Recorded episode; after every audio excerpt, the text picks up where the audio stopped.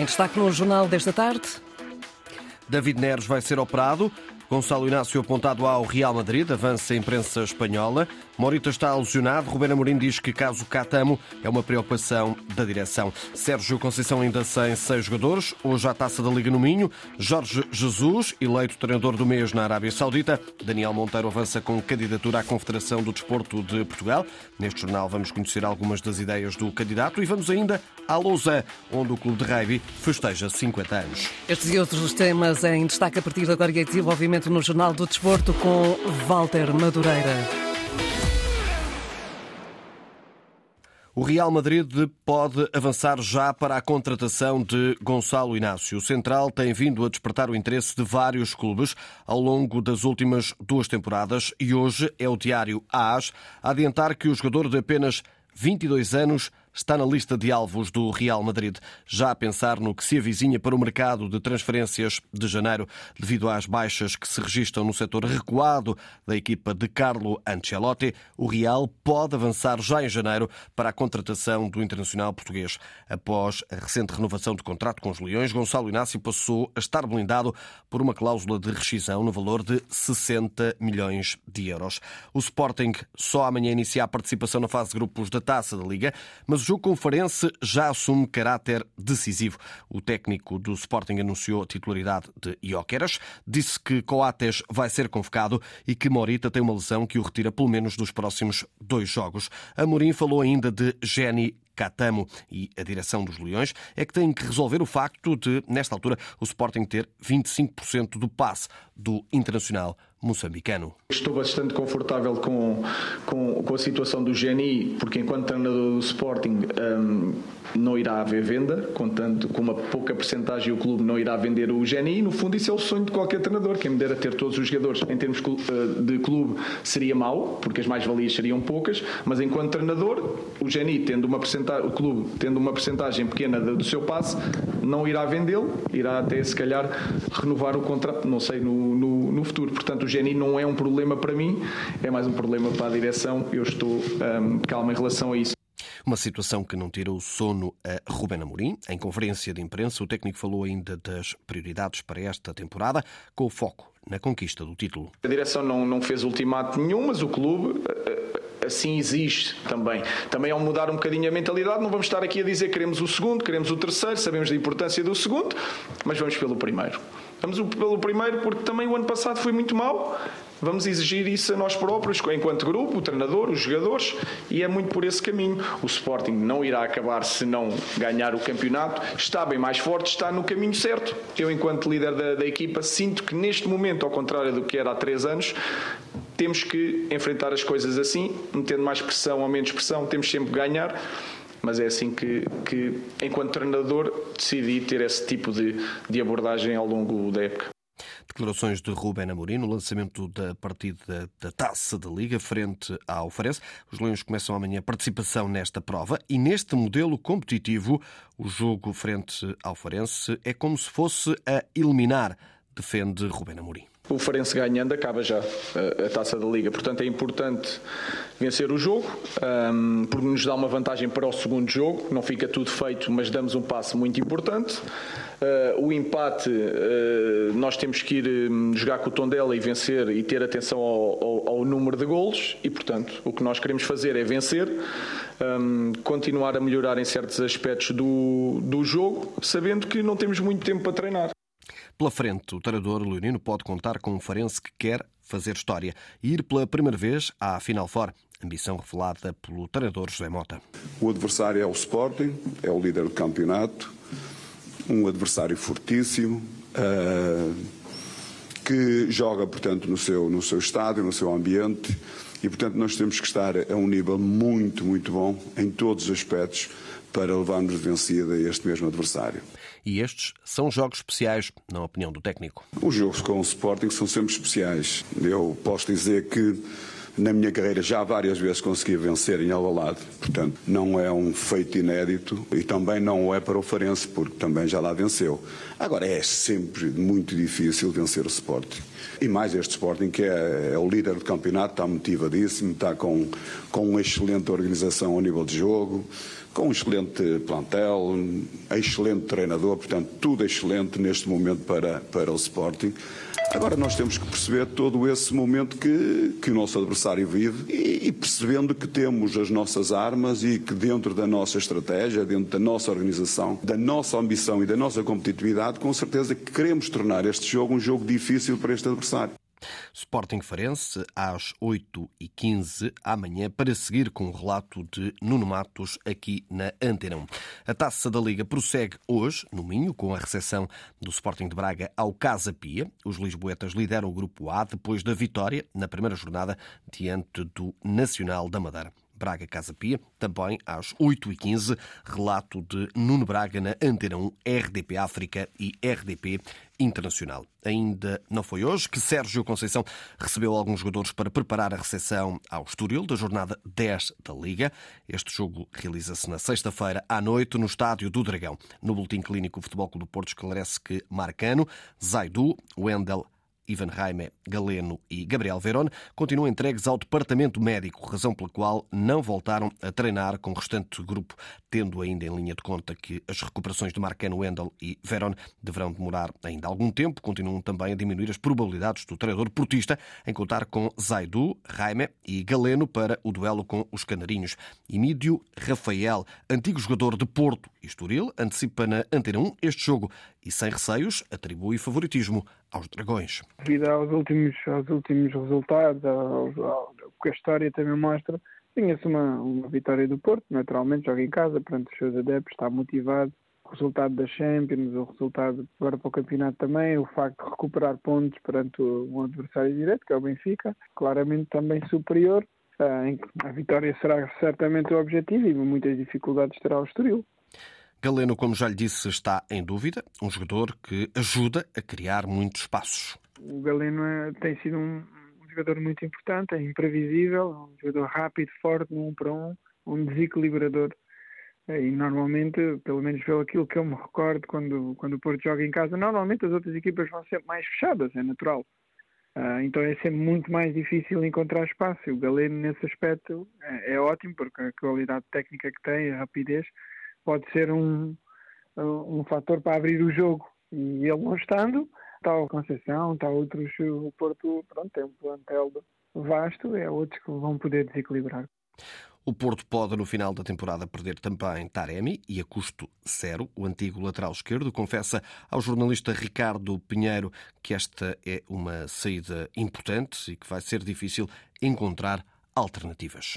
Perde um goleador, se de facto ele sair ainda por cima sem dar benefícios financeiros ao clube, é uma perda grande. É uma perda grande, mas infelizmente estes últimos anos isso tem acontecido em vários, vários setores da equipa, vários jogadores têm saído a custo zero, sem dar garantias financeiras, mas desportivamente, claro que o Porto perde, perde o seu melhor goleador, perde a referência da frente de ataque, naturalmente a direção e a equipa técnica já estarão a precaver-se para isso, penso eu, e em busca de alguém que possa substituir o Taremi, eh, assim pelo menos ao mesmo nível do que ele tem demonstrado. Agora sim, é uma perda, é uma perda muito grande. Emílio Rafael sobre o Futebol Clube Porto e a saída, a iminente saída de Taremi dos Dragões no final da temporada. David Neres vai mesmo ser operado, sabe a Antena 1.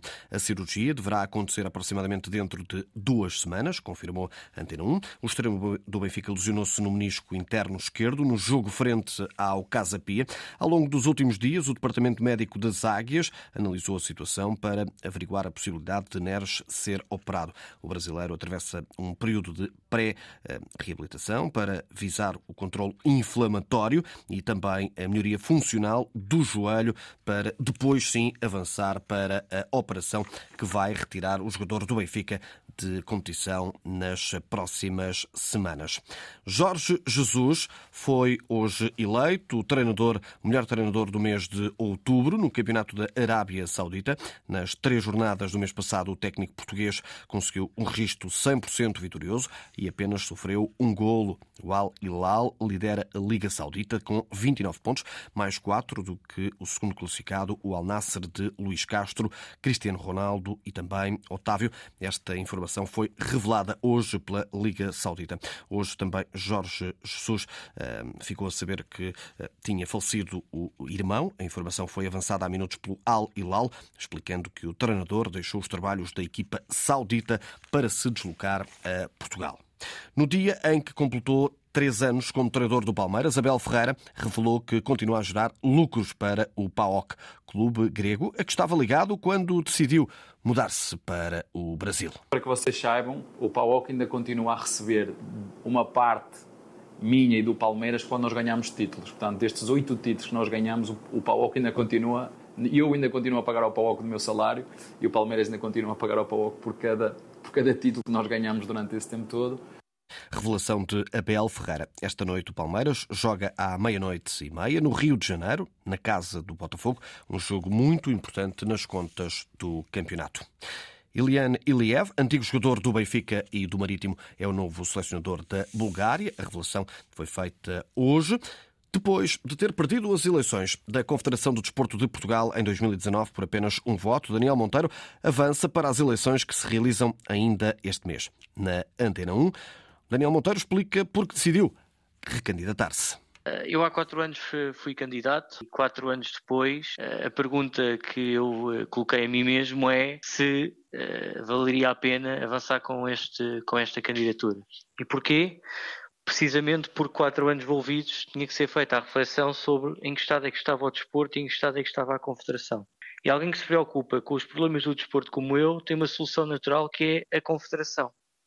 Ora, quando a Confederação não se apresenta como uma solução para os problemas do desporto, eu tenho que me preocupar com as duas coisas, que é o desporto e a Confederação. O ex-presidente da Federação Académica do Desporto Universitário e membro do Conselho Nacional do Desporto entre 2015 e 2019 destaca a necessidade do governo investir no desporto? Votou-se o orçamento do Estado, na generalidade, que repete um problema de sempre, que é o Estado português não investe um euro do seu orçamento próprio no desporto nacional. E a Confederação não tem uma palavra para isso. É que quem paga o desporto em Portugal são os portugueses que compram as raspadinhas, que investem no euro milhões, que apostam, fazem as suas apostas desportivas. E o orçamento do Estado, para além da relação direta dos lucros dos Jogos Sociais da Santa Casa Misericórdia de Lisboa, não investe nem mais um euro no desporto nacional. Isso, obviamente, coloca o desporto refém, completamente refém, daquilo que são os investimentos das famílias nos jogos sociais. Daniel Monteiro quer ainda uma confederação mais interventiva. A Confederação do Desporto de Portugal tem que ser a principal voz de defesa do setor, do desporto e das modalidades. E há um problema crónico à cabeça, que é o subfinanciamento do desporto em Portugal por estes motivos que já referi. Para este problema, a solução que tem que ser apresentada obrigatoriamente é a revisão deste modelo. Como o Estado tem que assumir a sua responsabilidade, não, pode ser, não podem ser as famílias a financiar por completo o desporto e as famílias que têm capacidades para o fazer, para inscrever os seus filhos na, na prática desportiva, podem o fazer e fazem. Aqueles que não podem, as famílias que não têm recursos, não têm essa capacidade, do ponto de vista político, na sociedade, a Confederação e o desporto têm de ter outra capacidade de influência também. E depois tem que ser um importante espaço de oferecer às, às, às federações, no seu dia a dia, que já fazem um trabalho, elas notável, muito à base do voluntariado, para conseguirem no seu dia a dia oferecer cada vez mais ao país, quer a nível de resultados, quer a nível de mais praticantes, a Confederação tem que oferecer outro tipo de serviços. Tem que oferecer serviços partilhados às federações, Daniel Monteiro, Filipe Godinho e Ricardo José são os únicos candidatos à eleição para a liderança da Confederação do Desporto de Portugal, conhecida que foi a desistência de João Paulo Rocha. A votação está marcada para o dia 13 de novembro. Quarta-feira europeia no basquetebol. O Futebol Clube Porto recebeu os turcos do Manisa e a equipa portuguesa somou a terceira vitória em três jogos. Futebol Clube Porto 84, Manisa 67. Cinco equipas portuguesas em ação, com destaque para o Benfica, o único representante luso a abrir encaminhada na fase grupos da Liga dos Campeões. Recepção ao, ao PAOK de Salónica. Os gregos que merecem atenção máxima do treinador Norberto Alves. Este jogo começa às sete e meia da tarde. O Rugby Clube da Lausanne está a comemorar 50 anos e a autarquia dedicou-lhe uma rotunda na vila, uma estátua. Ao longo dos anos, o clube tem tido como grande responsável José Redondo, empresário do Conselho que sempre preferiu criar raízes e estruturas do que conquistar troféus. O clube da, eh, da Lousa integra o principal escalão da modalidade em Portugal, onde ocupa o terceiro lugar nas três primeiras jornadas do campeonato. Horácio Antunes. Diariamente, dezenas de jovens praticam rugby na Lousa. Tudo começou em 1973 com paixão pela modalidade e amor à terra. Joguei rugby desde 62 até 74 na Associação Académica de Coimbra e eu procurei sempre chegar aqui à minha terra e criar um clube de rugby. É uma paixão de tal maneira forte, como dizem os meus filhos, é o meu quinto filho. José Redondo foi o fundador, foi o primeiro treinador e foi sempre presidente da Assembleia Geral do Rugby Clube da Lausanne. Só há oito anos é presidente da direção. Quando comecei a dar rugby aqui na Lausanne, o presidente tinha 14 anos, o tesoureiro tinha 12. São cerca de 200 atletas a praticar rugby na Lausanne, dos sub-6 aos veteranos. Há equipas em todos os escalões e uma equipa feminina em conjunto com a académica. A equipa principal está na divisão de honra, ocupa o terceiro lugar.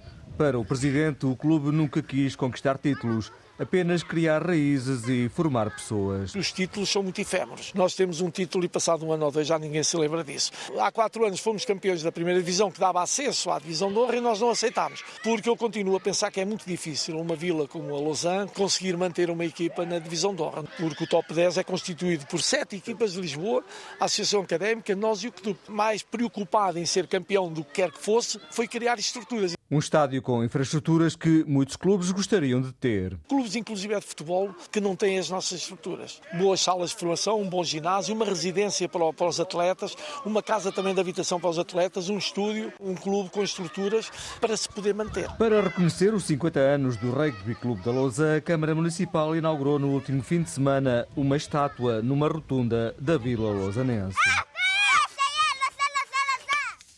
Reportagem de Horácio Antunes nos 50 anos do Rugby Clube da Lousa. Fechamos com o Hockey Patins. O Futebol Clube do Porto abriu a jornada 6 do campeonato com vitória diante do Murchos por 5-3 e a condição lidera na companhia de Sporting de, eh, de Tomar e também Oliveirense. Oliveirense que está a perder na luz por 2-0. O jogo começou às 6 da tarde, está agora em tempo de intervalo. O Sporting recebeu e venceu o Valongo por 7-4 em jogo realizado já esta tarde. O outro líder, o Sporting de Tomar, recebe somente a 15 de novembro o Juventude Pacense. Walter Madureira com o Jornal de Desporto. Estas e outras notícias em permanência na internet em desporto.rtp.pt.